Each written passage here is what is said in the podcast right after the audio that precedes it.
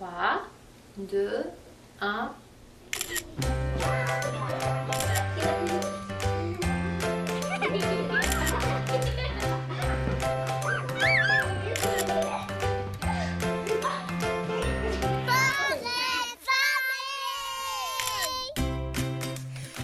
Bonjour, comment ça va chez vous? Bien, je l'espère. J'espère que vous êtes en forme. C'est costaud aujourd'hui, ce qui vous attend.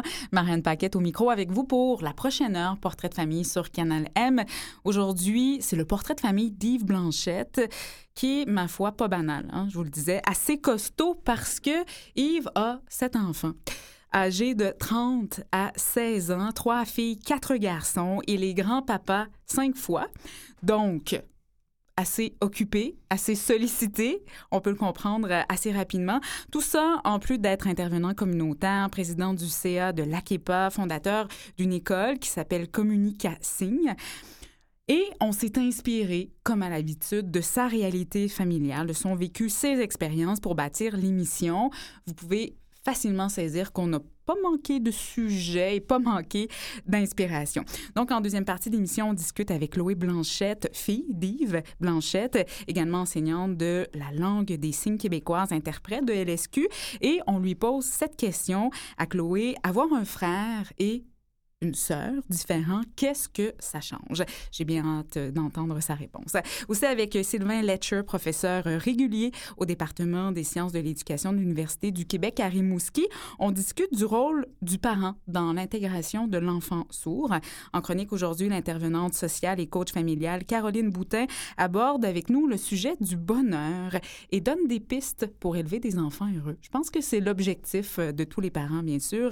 Et pour terminer l'émission, on se tourne vers Nathalie Thibault, psychoéducatrice au programme jeunesse de l'INLB, l'Institut Nazareth et Louis Braille, pour parler du programme Vision Carrière qui permet à des adolescents et de jeunes adultes qui vivent avec une déficience visuelle de vivre une expérience de travail enrichissante dans un milieu professionnel.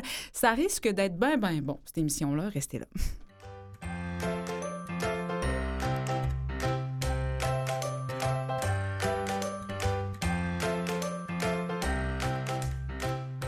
Yves Blanchette, bonjour. Bonjour, Madame Marianne. Merci pour cette belle invitation. Merci d'être là, Trois-Rivières. Euh, vous avez fait la route avec beaucoup de générosité. Tout à fait. On apprécie. En vous écoutant, d'ailleurs. En plus, en plus. Ça. On est chanceux. Je le répète, vous êtes un homme occupé, Yves Blanchette, intervenant social, président du CA de l'AKEPA, fondateur d'une école, école Communicating, en plus d'avoir sept enfants. Atypique, surtout parce que, et vous aimez le préciser, vous vous êtes fait souvent poser les questions, il n'y a pas de jumeaux là-dedans. Vous faites pas partie d'une religion et ils fait. ont tous la même mère. Tous la même mère. Alors, c'est une question qui est commune. euh, Sept enfants en 2016, ou 2017 aujourd'hui. Oui. Comment ça se fait? Ben, ça se fait un à la fois. Et ce qui est étonnant, Yves, c'est que lorsque vous avez rencontré votre femme, Linda, elle vous a dit quelque chose qui ne prédestinait pas du tout à ce type de famille. Ben, écoute, euh, là, quand je l'ai demandé en mariage, elle m'a dit si tu veux avoir des enfants, tu choisis. Ce qu'il y a aussi de particulier dans votre famille, Yves, c'est que vous avez deux enfants sourds de naissance, sourdité profonde. Ouais. L'aîné, Fanny, Oui. 30 ans, et le bébé, Jérôme, 16 ans. Tout à fait. Il y a à peu près 15 ans entre eux. On parlera de ce que ça a amené comme peut-être spécificité dans le traitement, dans le suivi. Mais avant, je veux que vous nous présentiez votre portrait de famille, c'est-à-dire Oui. votre belle photo, celle qui circule sur nos médias sociaux des gens en ce moment. J'ai compté, Yves, il y a 18 personnes sur cette photo-là. Et il en manquait, il en manquait une, et c'est tous ma famille, c'est toute la, la ligne directe, c'est mes enfants, les conjoints et mes petits-enfants. Pourquoi cette photo? C'est simple, c'est la seule qu'on a pu avoir où tous les membres de la famille étaient présents. C'est un, la un plus moment, un beau moment. C'est le mariage de ma fille Paul, l'enfant du centre, hein, c'est la quatrième, donc c'est son mariage. Donc tout le monde était bien heureux de se retrouver dans ce, un beau lieu à Drummondville euh, pour, pour, pour, fê- pour fêter sa noce finalement. Puis moment idéal aussi pour prendre une photo de tous mes enfants. Même à Noël, on n'arrive pas à les avoir tous ensemble. Quoi? Et petit secret de famille, vous savez qu'on est content de l'avoir parce que pour une fois, les conjoints n'ont pas changé encore. Ah, ben oui. C'est ça. Important. Conjoint, conjointe. Mais il faut le dire, hein, une grande famille inclut beaucoup de bruit puis de aussi. Yves, bien sûr, vous êtes ici parce que vous avez des enfants différents, avec des besoins particuliers. Fanny, l'aîné, Jérôme, le bébé. Et ce qu'il y a d'intéressant dans votre parcours familial, c'est ça, c'est qu'ils ont 15 ans, 16 ans de, de différence. Là. Euh, et ça s'est passé dans le diagnostic de façon très différente. Lorsque Fanny est arrivée à sa naissance, ça a pris du temps avant de détecter. Oui, tout à fait. On est des nouveaux parents. hein. On n'a aucune expérience et puis on n'a aucun lien avec la surdité. On ne connaît absolument pas ça. Et vous savez qu'un enfant qui vit une surdité va babiller quand même. Donc, euh, l'apprentissage de la parole commence par le babillement et euh, va arrêter de babiller quand il n'y a pas de résultat au bout de la ligne. Et c'est finalement mon père qui, est venu me rencontrer pour me dire, ben écoute, je pense que Fanny avait un problème, il faudrait vérifier un petit peu au niveau de son audition. Et là, on a commencé toutes sortes de démarches. J'ai cassé des cuillères de bois à frapper sur des, chaudrons pour vérifier si elle entendait, pour finalement se rendre compte qu'effectivement, elle avait une surdité. Et là, on est allé nécessairement consulter. Et là, on n'est pas conscient, nous, qu'en surdité, c'est hyper complexe. les niveaux de surdité sont différents. Il y a une ventilation du malentendant jusqu'au saut profond. On ne sait pas où se classe notre fille dans tout ça. On se retrouve, euh, je ne veux pas aller trop loin dans la discussion, mais on se retrouve avec un appareil auditif, euh, genre 1821. Là, tu sais. Assez massif, Euh, là, massif, selon votre avec, euh, mime. là. Et là, on, on est, on est là en se disant, bon, bon, on vient de régler le problème. Elle a son appareil, elle va comprendre comme tout le monde.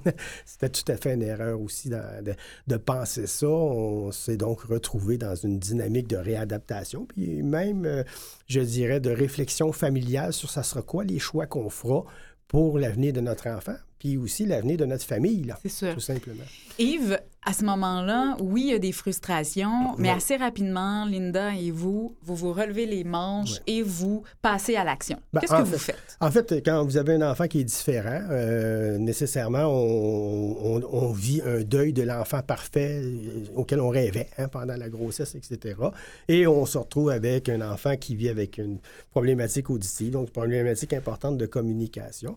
Alors, qu'est-ce qu'on fait avec ça? Ben, nous, euh, rapidement, on est rentré dans la gamme de services. On a rencontré un psychologue qui, après la première rencontre, nous a dit, écoutez, euh, vous avez vraiment pas besoin de venir me voir. Vous avez déjà franchi beaucoup d'étapes. Et on a rapidement euh, créé un groupe de parents par chez nous qui s'est appelé l'AKEPA plus tard, l'Association du Québec pour enfants avec problèmes auditifs. Et on, grâce à ce groupe d'entraide-là, grâce aussi à l'investissement qu'on faisait, ça nous a aidé à passer à travers la période un peu plus complexe là, qui est le diagnostic. Au fond, simplement. 15 ans plus tard, Oui. le septième arrive. Oui, C'est Jérôme. oui. Et là, ça se passe complètement Ben, différemment. Écoutez, euh, le septième enfant, tous mes enfants ont passé un potentiel évoqué à la naissance et rapidement, on a pris conscience. est un- Un potentiel évoqué, c'est qu'on vérifie l'audition de l'enfant de façon neurologique ou de façon auditive avec des appareils. euh, Trois, quatre jours après la naissance de l'enfant. D'ailleurs, ma fille vient d'accoucher, euh, son fils va passer le potentiel Ah, évoqué aussi. OK, OK, OK. Et euh, quelque part, on prend conscience tout de suite de la capacité auditive de l'enfant et on a fait un constat euh, que Jérôme avait aussi une surdité euh, profonde aussi. La plus contente, c'était Fanny quand même, sa grande sœur qui est sourde. Euh, nous, c'est un peu émotif parce qu'on retombait quand même dans une dynamique. On, on voyait le cheminement qu'on avait fait avec Fanny, puis on disait on recommence. Mais on recommence avec euh, des outils, Oui. avec un réseau, avec euh, une Oui. capacité euh, de, de familial. On est, on est quand même beaucoup dans cette famille-là. Oui. Mais aussi avec des services, à ce moment-là, 15 ans plus Oh, tard, qui sont différents. Tout à fait. À l'époque de Fanny, il n'y a aucun service. là.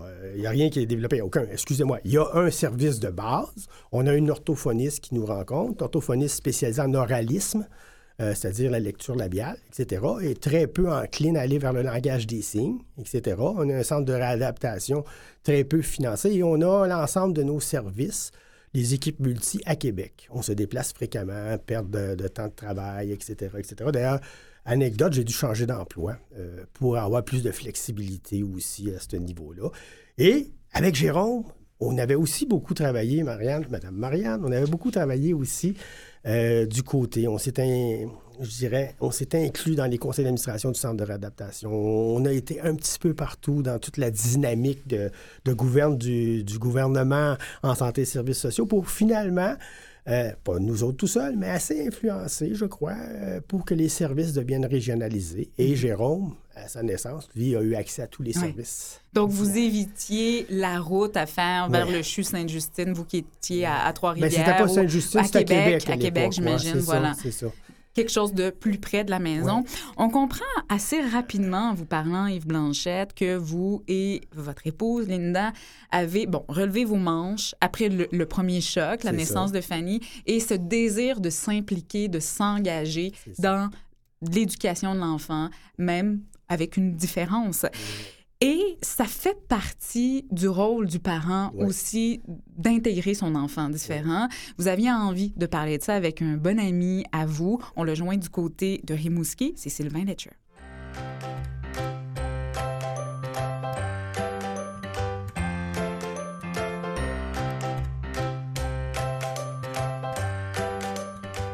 Sylvain Letcher, bonjour.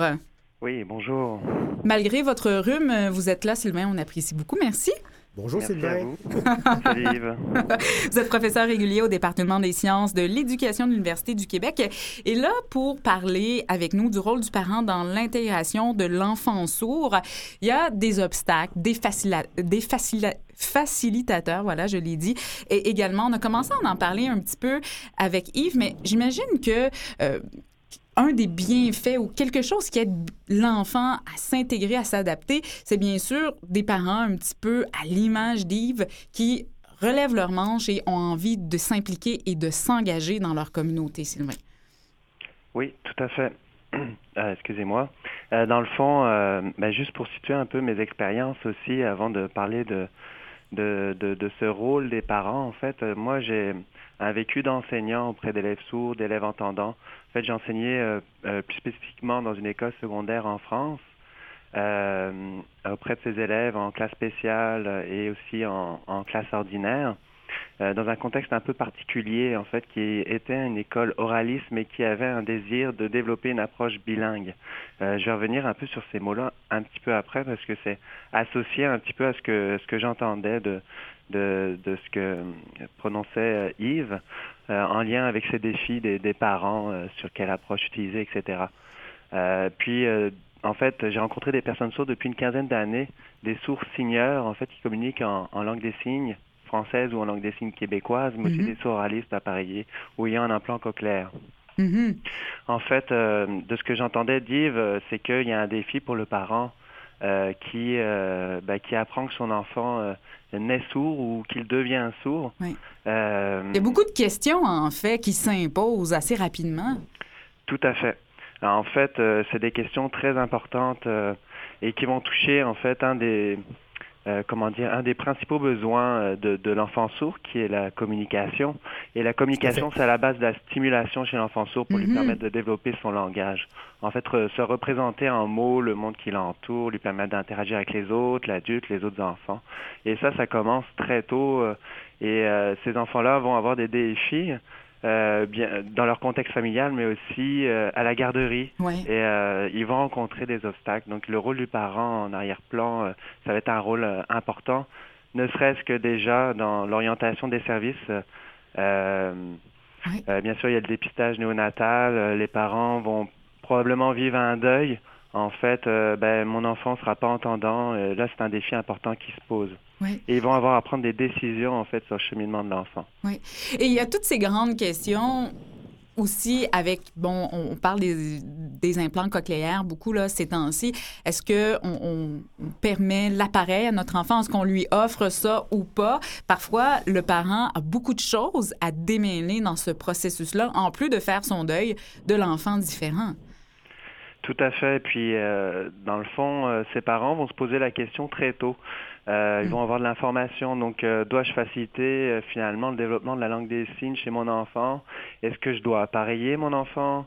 Est-ce que je dois faire le choix de l'implant cochléaire? Mm. Et ça arrive très tôt, en effet, qu'il y ait cette possibilité-là, en fait, de l'implant cochléaire. C'est autour de deux ans, en fait, où ben, les, parents vont aller en ce sens euh, euh, dans, chez l'âge pour l'âge de l'enfant. Mhm. Euh, il y a ce deuil, en effet, et ce deuil-là est important parce que de, de mon expérience et aussi à travers la littérature, on remarque que ce deuil-là amène un déséquilibre dans la famille. Mhm. dans les études que j'ai effectuées aussi, on remarque une résilience familiale.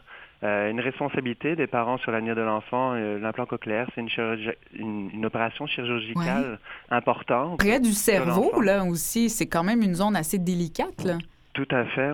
Euh, et euh, dans ces contextes-là, euh, il n'est pas rare en fait que des parents se séparent aussi. Et ça, c'est mhm. aussi vrai aussi bien pour des parents d'enfants sourds que des parents qui auraient un enfant qui vit une situation de handicap. Tout à fait. Sylvain, plutôt Yves, vous aviez envie d'ajouter ben, quelque chose avec Sylvain? Ce que Sylvain nous apporte, c'est tellement intéressant, mais ce que l'on vit à l'intérieur comme parents aussi, c'est toute la pression sociale vers la normalisation. Tu as mhm. un enfant sourd, il y a un outil magique qui s'appelle l'implant cochléaire, alors que c'est pas réellement un outil magique. Ce n'est que la meilleure appareil auditif, à mon sens, etc. Donc, le couple, quand, Sylvain dit que le couple est à risque, il est à risque si on n'est pas dans le même alignement, si on n'arrive pas à penser ensemble à ce sera quoi nos choix qu'on fera, euh, pour notre enfant puis pour notre famille, on risque justement de vivre la séparation, puis on risque de compliquer encore plus l'avenir du jeune euh, dans cette situation-là. Je voulais juste le nommer parce qu'il y a une pression sociale imposante sur la normalisation. Oui. Sylvain, on a parlé du langage, on a parlé de plein de choses, mais quand même beaucoup du langage, de l'importance euh, de la parole, de la langue pour entrer en communication, pour l'intégration. On comprend que c'est un facteur important, peut-être le plus important. Est-ce qu'il y en a d'autres, des facteurs d'intégration qui peuvent aider l'enfant et son parent et sa famille? Euh, tout à fait, c'est une question euh, très large, mais je dirais que si je suis ce fil conducteur de la communication, euh, ces choix que les parents ont à faire, ce sont des choix qui vont orienter principalement sur une approche oraliste, qu'on dit oraliste, mhm. euh, et euh, ou une approche bilingue en fait. L'approche oraliste, là, euh, très brièvement, c'est l'apprentissage premier de la langue majoritaire. La langue majorité, bah, c'est la langue orale. Mhm. on va essayer d'utiliser les restes auditifs par le biais d'une amplification du son, un appareillage, utilisation de codes signés, des gestes, qui sont pas en fait une langue comme la langue des signes québécoise. L'approche bilingue, elle, va privilégier en fait euh, l'usage de cette euh, langue des signes, euh, mais aussi la langue orale. En fait, c'est une mhm. approche que j'ai pu utiliser dans, dans ma pratique. Mhm. suivant ce fait conducteur là, dans le fond, dépendamment du choix des parents, donc l'enfant, ok, va être appareillé, va avoir un implant cochléaire ou il va être tout simplement, il va communiquer seulement en langue des signes. Euh, j'ai rencontré ces élèves-là et ça arrive très tôt aussi que ces, enfants-là, en fait, euh, euh, quand on leur laisse la possibilité d'un choix de communication, je remarquais vers l'âge de 11 ans, 12 ans, quand je posais la question à mes élèves, ben, qu'est-ce que tu préfères, communiquer en langue des signes, avoir un appareil? Mm-hmm. Puis certains, en fait, s'affirmaient en fait dans cette identité déjà. comment d'enfants sourds qui se reconnaissent même à travers une culture sourde. C'est c'était assez intéressant, tandis que d'autres disaient non, moi je préfère être appareillé, etc., etc. Mhm. Quand on laisse cette possibilité-là, en fait, euh, parce que comme ça arrive très tôt que le parent euh, prenne des choix pour son enfant, euh, lorsque c'est l'enfant lui-même qui fait ces choix-là. Ça devient intéressant par la suite. Oui, c'est tellement euh, bien de vous entendre là-dessus. Sylvain, Yves a envie d'ajouter quelque chose. Et, je vous poserai la question, par, par exemple, avant Yves Blanchette. Vous avez fait le choix pour Fanny et Jérôme de pas imposer l'implant cochléaire. Ils n'en ont pas. C'était orienté par quoi ce choix-là? on a fait le choix d'aller vers leur monde. On savait que c'était un problème de communication. Puis ça va intégrer justement ce que je voulais dire tantôt. Vous savez, on a une approche médicale, une approche de soignant. Et on pense souvent aux enfants sourds, hein. on va les soigner en leur donnant l'audition ou des outils d'audition de communication. On oublie totalement l'aspect socialisation. Et nous, on a réfléchi en termes de parents, en tant que parents, et discussion avec mon épouse. Nous, on veut qu'il y ait une capacité de socialisation. On a fait beaucoup de lectures, langue des signes, etc., pour finalement choisir d'aller dans le monde de notre enfant pour qu'il revienne dans le nôtre après. Et euh, c'est un succès pour l'instant. Oui. Et ce que j'entends aussi de par Sylvain, c'est de donner le libre choix à l'enfant et aussi peut-être un meilleur gage d'intégration réussie. Et ça, on le retient. avant de se laisser, Sylvain Letcher, j'aimerais euh, peut-être glisser un petit mot sur vos études présentes. Vous planchez sur quoi? Euh, plusieurs études euh, présentement. Dans le fond, je, travaille au sein d'une équipe de recherche du CIRIS sur les pratiques sociales et la surdité. Et on collabore notamment avec des associations. En fait, plus particulièrement dans cette étude-ci avec la KEPA, pour mhm. euh, justement développer des outils pour favoriser la communication euh, des enfants sourds, euh, des personnes sourdes avec leur famille et la communauté. Mhm. On guide aussi les gens qui nous écoutent à ce site que vous nous avez référé, Sylvain Letcher, réseausurdité.com. On le glissera sur notre site. Merci Yves Blanchette de nous avoir mis en communication avec plaisir. Sylvain Letcher. C'est vraiment quelqu'un de très intéressant. Je pense qu'on vous rappellera, Sylvain Letcher.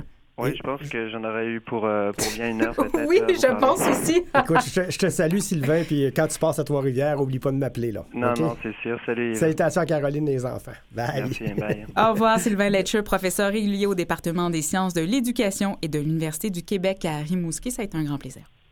Merci.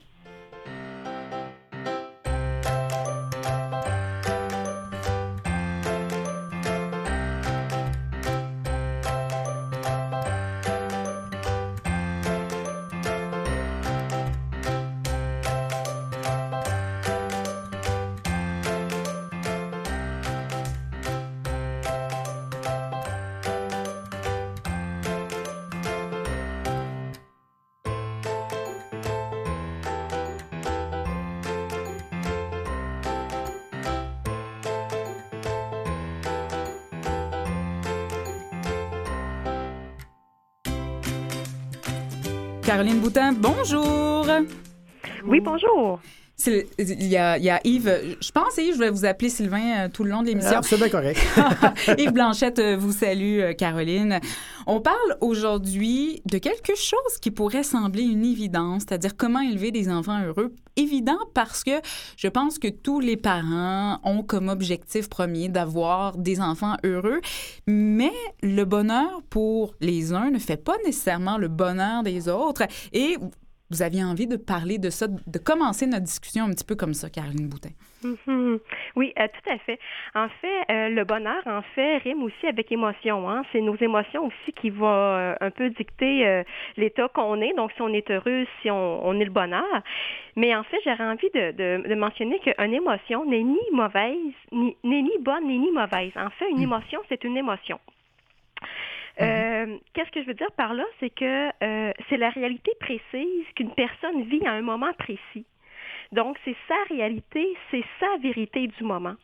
Donc, l'idée avec les enfants particulièrement, c'est que quand les enfants vivent des émotions, c'est parfois dérangeant pour les adultes autour. Ben ouais. Mm. Et, euh, et comme on veut rendre nos enfants heureux, on veut qu'ils soient dans, de- comme dans le bonheur, dans un premier temps, moi, je vous dirais, c'est de reconnaître puis identifier l'émotion que l'enfant vit, peu importe si elle a une connotation négative ou positive, parce que c'est sa vérité du moment. Ouais.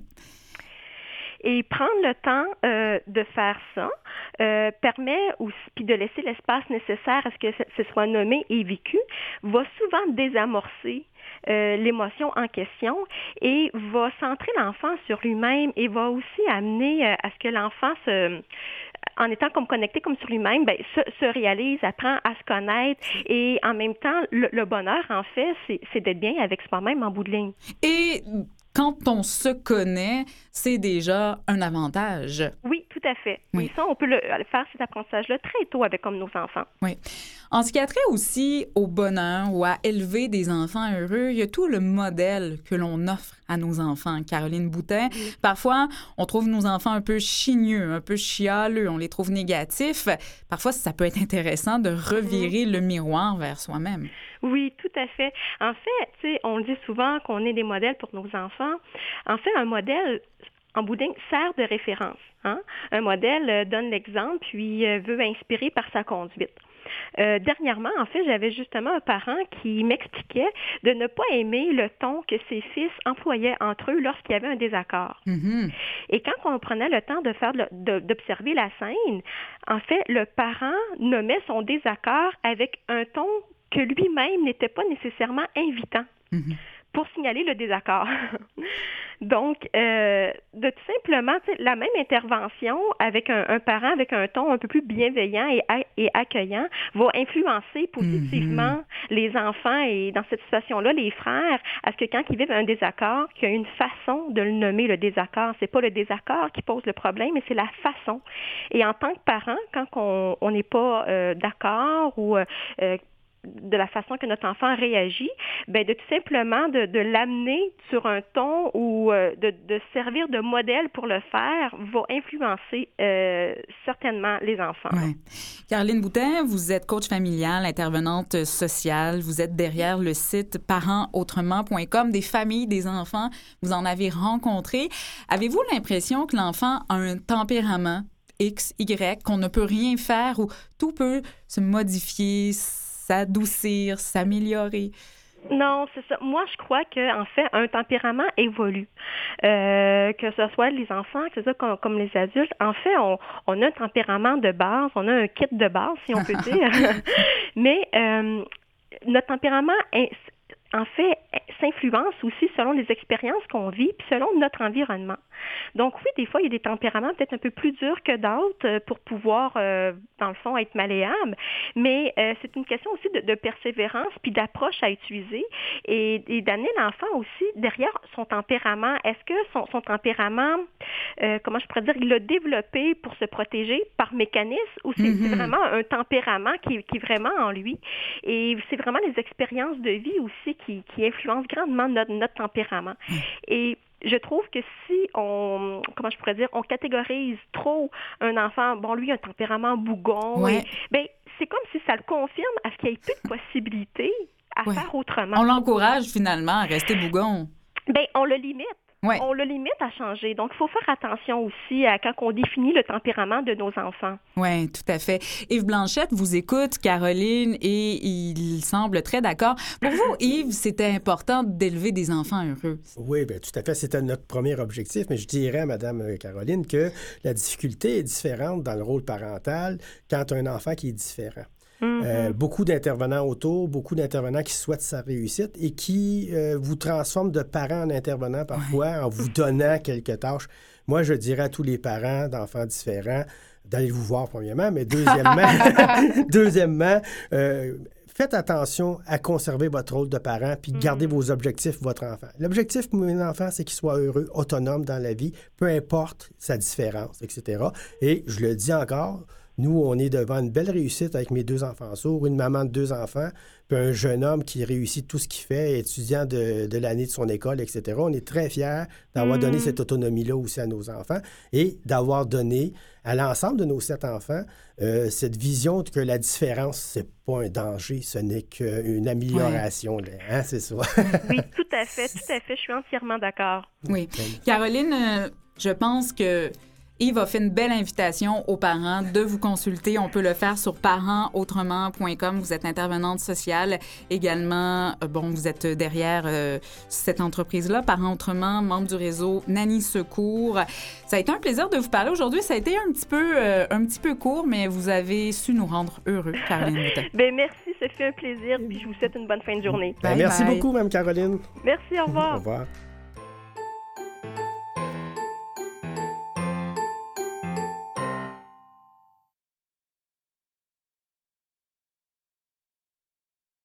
Vous écoutez Portrait de famille avec Marianne Paquette. Deuxième partie de cette émission Portrait de famille, toujours avec Yves Blanchette. Ça va toujours bien, Yves? Ben, tout à fait, j'adore cette émission. Je ne l'ai pas payé pour qu'il dise ça. Tout à l'heure, je vous annonce euh, ce qui s'en vient. Nathalie Thibault, psychoéducatrice au programme jeunesse de l'Institut Nazareth et Louis Braille, nous parle de ce programme Vision Carrière qui permet à des adolescents, de jeunes adultes de vivre une expérience de travail. Je parle ici d'ados et de jeunes adultes qui vivent avec une déficience visuelle, tout ça dans un milieu professionnel. Et on va joindre Chloé Blanchette, la fille d'Yves, pour parler de la fratrie. Qu'est-ce que ça change d'avoir un frère sourd, une sœur sourde? On verra ce qu'elle a à nous dire là-dessus, Chloé Blanchette. Mais avant, on continue euh, cette Tout à fait, discussion. ben oui. Yves Blanchette, on apprenait début décembre que le gouvernement fédéral voulait rendre la LSQ, la langue des signes québécoise, comme langue officielle, troisième langue officielle ici au Canada. Vous avez reçu cette nouvelle-là comment? Ben, on a reçu cette nouvelle-là euh, comme une excellente nouvelle, parce que ça, ça veut dire que pour nos enfants, pour les gens qui parlent le langage des signes du Québec, et ça va être en ASL aussi du côté anglophone, euh, ça permettra l'accès à des services, en tout cas au niveau du gouvernement fédéral, si ça s'applique réellement, Ouais. euh, en langage des signes. Si la langue devient officielle, ce sera officiellement euh, des services qui devront être offerts aussi. Donc, ça crée de l'emploi aussi pour nos interprètes, etc., etc. Et ça Ouais. crée surtout de l'accessibilité. On souhaite que le gouvernement du Québec euh, poursuive dans le même axe en reconnaissant la langue des signes du Québec comme troisième langue officielle du Québec aussi. C'est un peu Mhm. plus complexe à cause du contexte politique, on s'entend. c'est pas fait. simple, c'est pas simple. Ouais. Est-ce que la langue des signes québécoise, la LSQ, est beaucoup adoptée chez les jeunes sourds? Je parle des adolescents, cette nouvelle communauté, ces citoyens de demain qui sont une communauté peut-être plus ouverte. Euh, comment ils communiquent entre eux avec aussi tout l'apport de la technologie qui change vraiment la donne?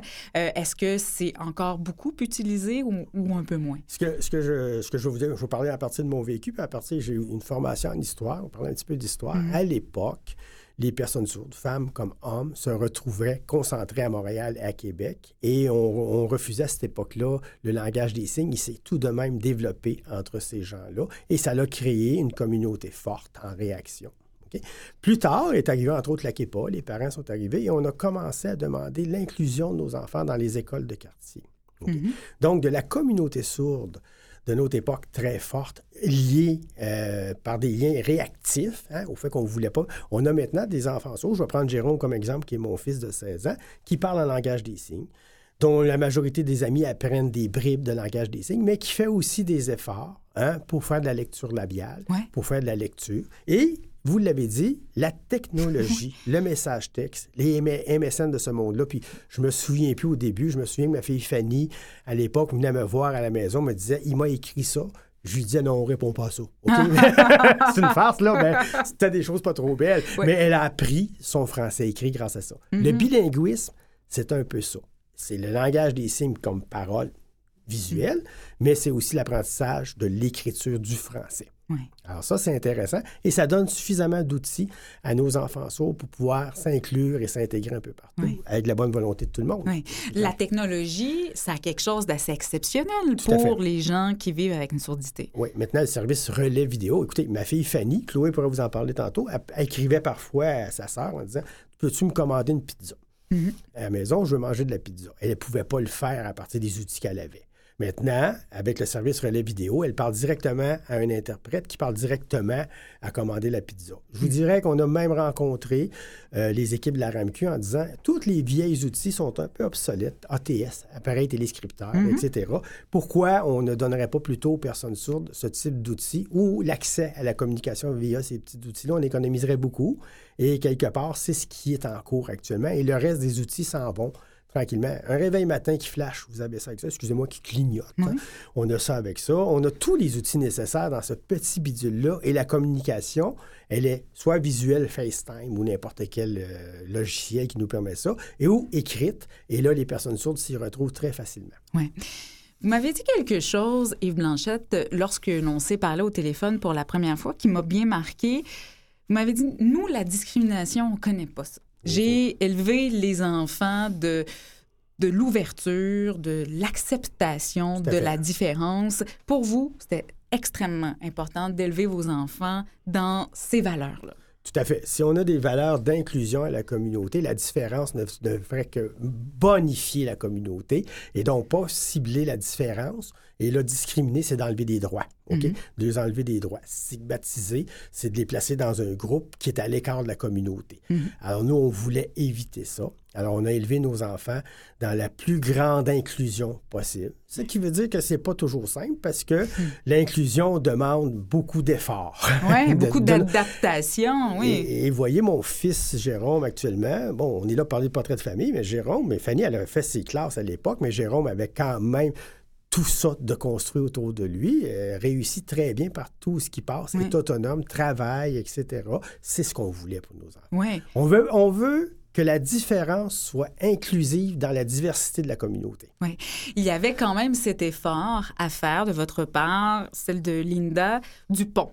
C'est-à-dire le pont vers la communauté sourde, vers ce monde-là qui ça. nous est un peu étranger, nous entendant, et aussi l'ouverture de les faire entrer dans ce monde-là. Donc, c'est un pont entre les deux mondes. Exactement, et c'est pour ça que rapidement, on s'est inclus dans la communauté sourde pour que nos enfants sourds aient des exemples de personnes sourdes adultes et puis qu'il y ait un apprentissage du langage qui se fasse aussi. On a plein d'amis euh, sourds, on a plein d'amis qui sont des interprètes aussi, mais on a aussi conservé le plus possible d'amis du quartier et euh, les frères et les sœurs, tantôt on va arriver là avec Chloé, ont été vraiment extraordinaires dans l'intégration de, de, de, Fanny et de Jérôme Mhm. aussi.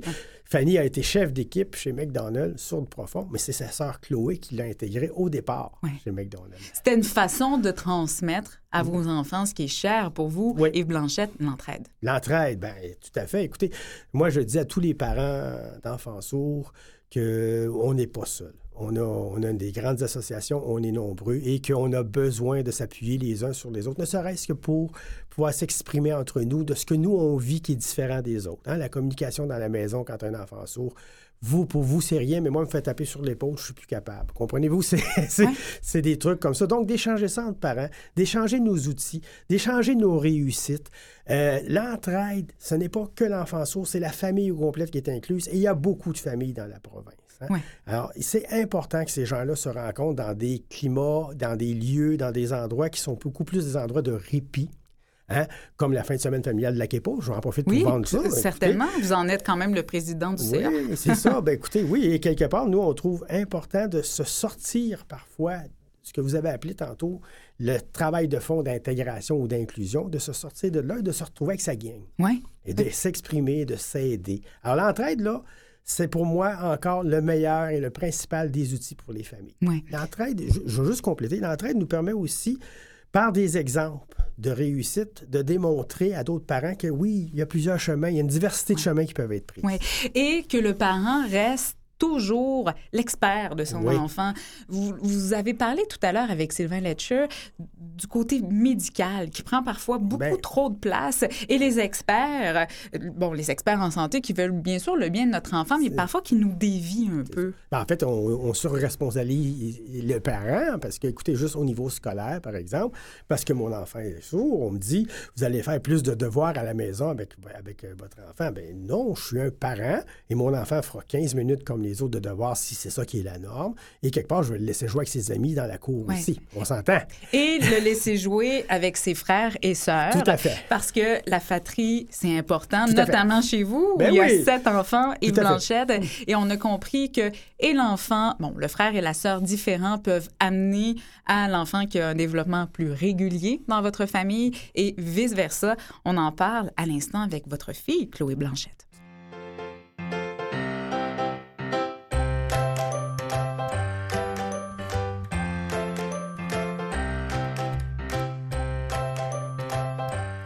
Chloé Blanchette, bonjour. Bonjour. Vous êtes à Trois-Rivières, vous aussi, et on, on vous remercie, Chloé, de prendre le temps de nous parler aujourd'hui parce que vous venez de mettre au monde un petit garçon il y a quelques semaines à peine.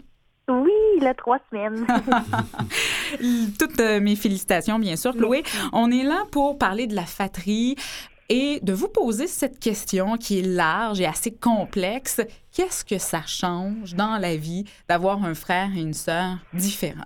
Oui, c'est- vrai que c'est une large question, mais écoutez, moi, je suis la deuxième d'une famille de sept, qui est déjà assez particulier de nos jours, une famille aussi nombreuse. Euh, ma sœur aînée, Fanny, je ne sais pas si il a nommé les noms. Ah oui, tout à fait, on a oui, fait ça. Donc, Fanny, qui est ma sœur aînée, moi, je suis la deuxième. Oui. Donc, euh, quand je suis née, moi, elle était déjà là, Ben oui. évidemment, et ça est devenu automatiquement un, un modèle pour moi. Et je vous dirais que pour moi, ça a toujours été naturel. C'est normal pour moi avoir une personne sur- dans ma famille parce que ça a toujours été comme ça. Oui. Et en même temps, Chloé, vous avez été confrontée par ce rôle-là de sœur d'une d'une sœur différente et d'un frère différent à beaucoup de questions et beaucoup de préjugés. Bon, est-ce qu'ils travaillent? Est-ce qu'ils arrivent à communiquer? Euh, euh, comment on réagit quand on est souvent confronté comme ça à des idées préconçues ou à des tabous? Bien, moi, je me suis toujours fait un plaisir de répondre à ces gens-là, justement, pour essayer le plus possible que ces préjugés-là soient euh, confrontés, en fait, puis que les gens sachent que c'est pas si pire que ça. Souvent, on m'approchait, pauvre, pauvre ta soeur, pauvre ton frère, Ouais. ils sont sourds, ils peuvent pas travailler, ils peuvent pas conduire. Et moi, ça m'a toujours fait plaisir de répondre, d'expliquer ce qu'il en est vraiment pour essayer d'enlever ces tabous-là, justement. Ouais. Et ça n'a jamais été pour moi difficile, au contraire, c'est vraiment quelque chose que je me suis donné un peu comme mission même, on peut dire. Ouais. Euh, oui. De déboulonner un peu ces, mythes-là. Chloé, tout à l'heure, Yves racontait cette histoire où votre grande sœur, Fanny, est euh, devenue chef euh, ou Équipe. bon équipe, chef d'équipe euh, euh, au McDonald's de son équipe et que vous l'avez aidé à s'intégrer dans ce boulot-là. Bon, vous lui avez apporté beaucoup d'aide dans ce parcours-là. Qu'est-ce que ça vous a amené en retour à vous, ça? Oh là là, ça aussi c'est une grosse question. Ben, c'est comme je disais au début, pour moi ça a toujours été naturel. Puis je- même qu'à une certain- à un certain moment, il a fallu que, que ma soeur, quand elle a vieilli, quand on a vieilli, les deux me disent là, maintenant je veux, voler de mes propres ailes. Ouais. Moi, j'ai toujours été très maternelle avec elle. C'est peut-être dans ma personnalité aussi. Mais j'ai toujours voulu juste l'amener, faire le premier pas pour elle. Puis après ça, mon travail, c'était juste d'être là quand elle en avait besoin. Mais des fois, je voulais peut-être trop l'aider. Il a fallu qu'à donné, moi, je prenne mes reculs Ouais. quand elle me l'a demandé. Mais je, je- je pense que mon rôle, c'était simplement de lui permettre de, de- aussi de briser les tabous, comme on disait tantôt. Par exemple, cette histoire-là du McDonald's, Ouais. euh, c'est quand j'ai été engagée, moi, je suis plus jeune qu'elle. Puis Fanny n'avait pas encore d'emploi. Et à mon entrevue, je leur ai dit, écoutez, si vous avez juste un employé à engager, vous pourriez engager ma sœur parce qu'elle est sourde, elle serait capable, je pourrais l'aider, ça me dérange pas si vous ne me prenez pas, mais prenez-la. Ouais. Finalement, j'avais eu une super euh, euh, gérante qui avait engagé les deux, puis j'ai pas été très utile autre que de juste faire les premiers pas. Ouais. C'est ça mon rôle de sœur, je, pense. Ouais. Là, vous voyez pas les yeux de votre père, mais il est fier en Titi Pépère.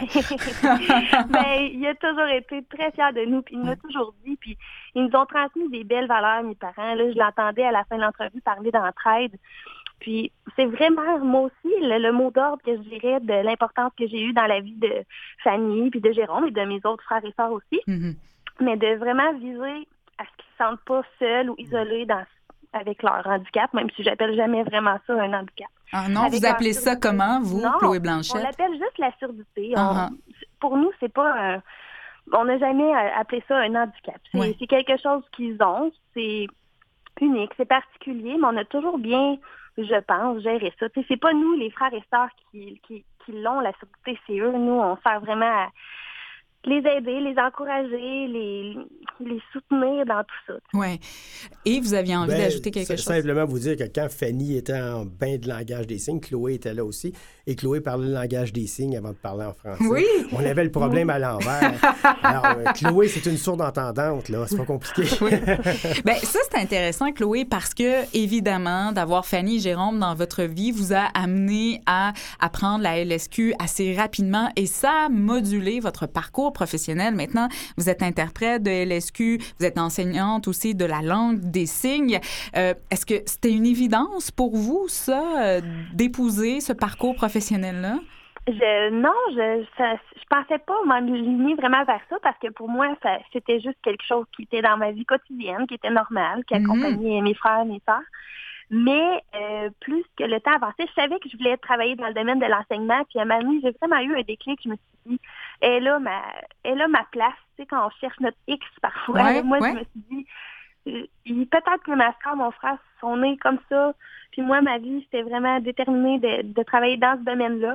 Puis je pense vraiment que je suis à ma place. Euh, Je suis passionnée par cette langue. Puis je suis passionnée aussi par la communauté sourde parce qu'ils ont leur particularité, ils ont leur propre identité et ça, ça m'intéresse beaucoup.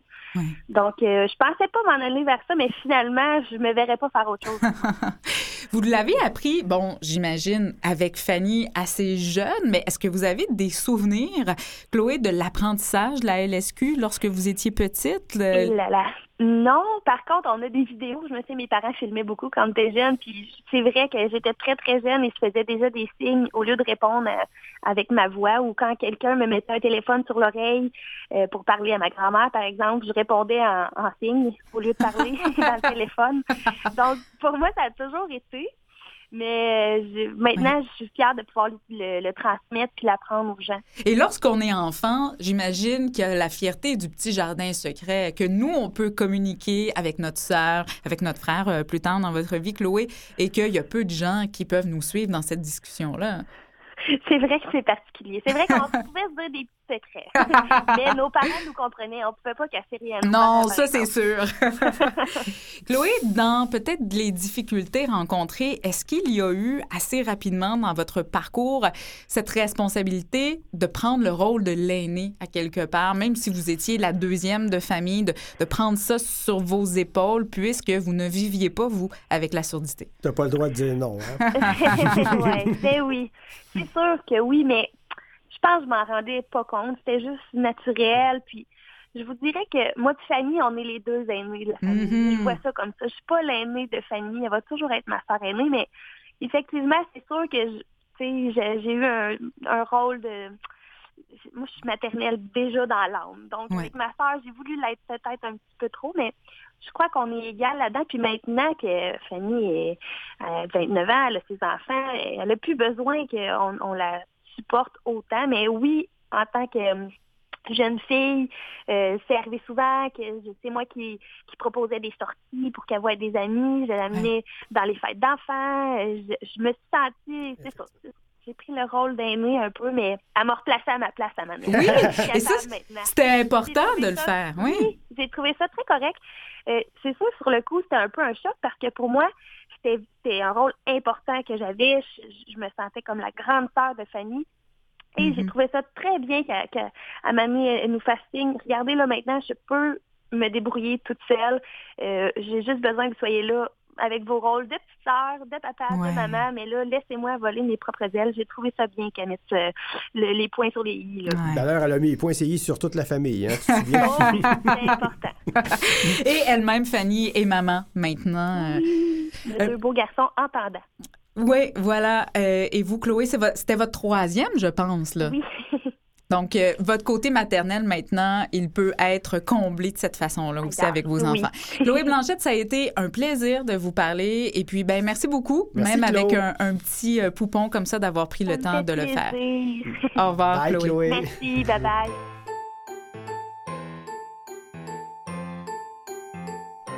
Nathalie Thibault, bonjour. Oui, bonjour. Vous êtes psychoéducatrice au programme jeunesse de l'Institut Nazareth et Louis Braille et là pour parler avec nous du programme Vision Carrière qui permet à des ados, à de jeunes adultes qui vivent avec une déficience visuelle de vivre une expérience professionnelle, de vivre euh, un boulot, en fait, sous forme de, stage. En 2014, l'INLB a eu envie de mettre sur pied ce programme-là. Euh, Qu'est-ce qui vous a motivé à le faire? Dans le fond, on voulait un peu supporter les jeunes pour leur future intégration au travail. on voulait aussi leur donner une motivation supplémentaire de poursuivre les études. Ouais. Puis on voulait ouvrir le marché du travail également à ces jeunes-là qui ont parfois de la difficulté à se trouver un emploi d'été. Mhm. Donc, euh, c'est pour montrer aux, aux employeurs euh, éventuels et potentiels qu'on peut travailler même si on a une déficience visuelle. C'est pour démystifier tout ça un peu. Ce qui est intéressant avec le programme Vision Carrière, c'est qu'il y a beaucoup d'objectifs euh, et de montrer que ces jeunes-là, les ados, les jeunes adultes ont du potentiel, ça quelque chose d'extrêmement important. Est-ce que vous diriez que c'est peut-être le principal obstacle à l'employabilité de ces jeunes-là, c'est-à-dire que euh, les employeurs ne perçoivent pas le potentiel des jeunes? Oui, c'est souvent ça. Alors, ils, ils, ils vont pas au-delà de la déficience visuelle. C'est comme si ils pensaient que la, la déficience visuelle est effect- effectivement un obstacle important, puis ils voient pas le potentiel tout le potentiel que les jeunes peuvent avoir, que les personnes ont au-delà de la déficience visuelle. Oui. Vous avez des partenaires avec vous euh, dans le programme Vision Carrière. Qui s'est joint à vous pour la mise sur pied du programme? Il y a l'organisme Montréal Relève ainsi que la Fondation En Vue de l'Institut Nazareth et Louis Braille. Qu'est-ce qu'ils ont pu apporter au programme? Le- l'organisme Montréal Relève est l'organisme qui nous aide à qui aide à trouver les, les endroits de stage. Mhm, Et mhm. la Fondation En Vue nous a permis de financer le projet. Ouais. Qui sont les employeurs que vous avez ciblés? Oh mon Dieu, il y en a vraiment plusieurs. Ah oui. Euh, la liste est vraiment longue, là, donc euh, peut-être peu Dans quel longue, secteur, peut-être? Dans plusieurs secteurs, ça peut être la massothérapie, Ah ça ouais. peut être euh, la comptabilité, ça peut la, la, on a eu des jeunes en photographie, on a eu des jeunes euh, dans, le milieu du droit, on a eu plein de, dans plein de domaines. Mm -hmm. Et quelle était la réaction des employeurs des lieux de stage, Nathalie Thibault, lorsque vous les approchiez pour dire, ben nous, on aurait des ados, de jeunes adultes qui viendraient une semaine chez vous pour vivre une expérience de travail? Les, les, employeurs, euh, une fois que le premier contact est fait, qui rencontrent les jeunes et qui voient tout le potentiel, le contact, la, la, la, la vision change et le contact est bon. Oui, oui. Est-ce qu'il y a eu parfois des lieux de, de, travail, des lieux de stage qui ont dû être adaptés pour les jeunes adultes en situation de, de handicap? Là, on parle ici de déficience visuelle.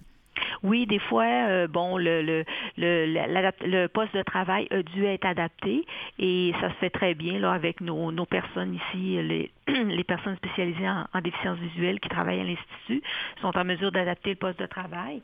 Donc, euh, avec cette adaptation-là, pardon, ça, ça se fait très bien, il n'y a pas de problème. Oui. Ça a été quoi les retombées des jeunes qui ont participé au programme? Ben, euh, des fois, ils se font offrir un emploi pour ah, l'année ouais. suivante. Oui, on en a, on en a quelques-uns qui ont, qui, qui gardent le, le, contact avec le mentor et qui pourraient avoir euh, éventuellement un, un emploi d'été. Donc ça, c'est vraiment intéressant.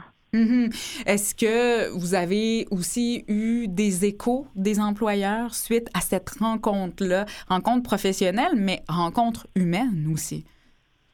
Euh, ben, on rencontre toujours, on, suite à, à, à, la semaine de stage, on a toujours une évaluation que les employeurs nous font et les évaluations sont toujours très bonnes. Les, les employeurs sont vraiment euh, toujours très enchantés d'avoir reçu ces, ces jeunes-là. Puis euh, souvent, ils nous proposent euh, la, pour l'année, les, les, années futures de d'avoir d'autres jeunes avec eux. Là. Ah, OK. Donc, ça crée cette ouverture-là et surtout l'enthousiasme. Hein? C'est ce que je retiens, qui est un moteur formidable, bien sûr, Nathalie Thibault.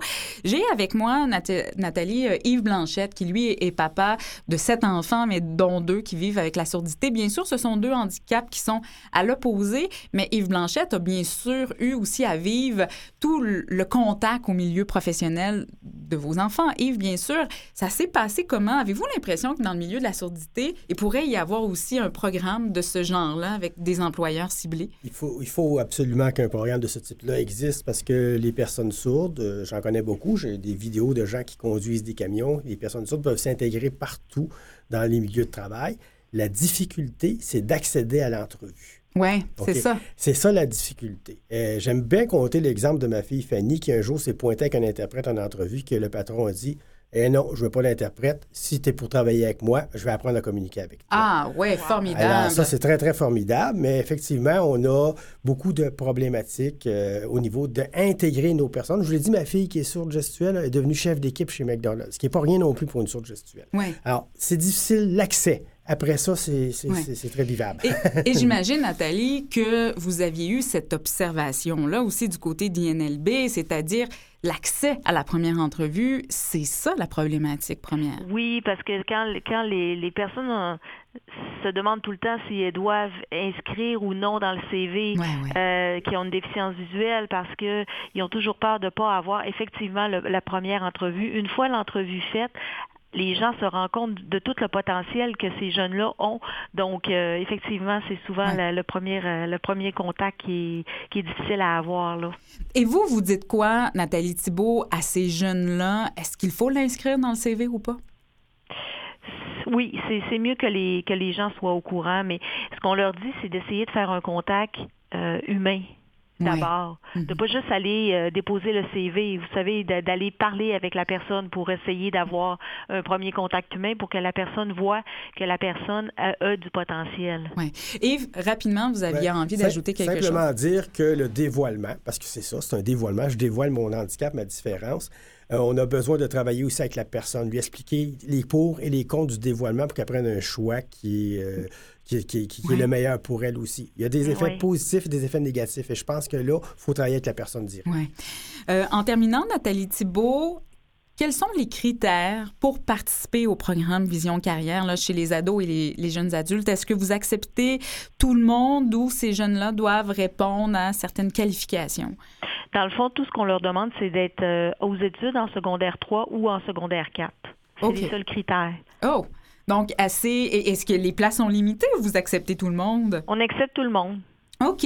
Et on vous joint, euh, on va sur le site d'INLB pour en savoir davantage, vous joindre et s'inscrire au programme Vision Carrière? Oui, ben pour s'inscrire, il faut qu'il me, rejoigne moi à l'Institut. Donc, il appelle à l'Institut et il demande à, me parler. Nathalie Thibault, donc Nathalie Thibault, psychoéducatrice au programme jeunesse à l'INLB.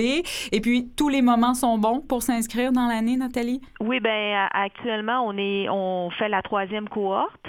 Euh, mais si jamais les, les on a déjà fait la, la sélection, mais si jamais il y avait d'autres personnes, ben il y aurait toujours moyen de, de s'intégrer, il n'y aurait pas de problème. Merci d'avoir pris le temps aujourd'hui de nous parler de ce formidable programme qui est Vision Carrière. Nathalie Thibault, vous êtes psychoéducatrice au programme jeunesse de l'Institut Nazareth et Louis Braille. Bravo. Merci beaucoup. bye bye. Et voilà, c'est ce qui met fin à cette émission de Portrait de famille. Merci d'avoir été des nôtres. Merci beaucoup, Yves Un Blanchette. grand plaisir, un grand plaisir. On pourrait s'amuser à remercier Linda, Fanny, Chloé, Renaud, Paul, Jasmin. Paul, Jasmin, Dominique et Jérôme. Ce sont votre grande famille. On les salue, en fait.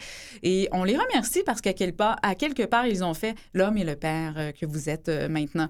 Merci beaucoup, Yves Blanchette. Merci. Merci à tous les participants de cette émission, Nathalie Thibault, Chloé Blanchette, Caroline Boutin, Sylvain Letcher. C'est Mathieu Tessier derrière sa console, Martin Forgue à la recherche, Christiane Campagna aux médias sociaux, Marianne Paquet derrière le micro qui vous salue, qui vous donne rendez-vous la semaine prochaine. Je vous rappelle qu'on est en rediffusion à 17h, que vous pouvez communiquer avec nous autant sur Twitter, autant sur Facebook. Partagez le beau portrait de famille d'Yves Blanchette. Vous allez voir 18 personnes sur une photo. C'est dur à manquer. Et euh, n'hésitez pas à entrer en contact avec nous. On aime vous entendre. Manifestez-vous et surtout, portez-vous bien. Bye bye.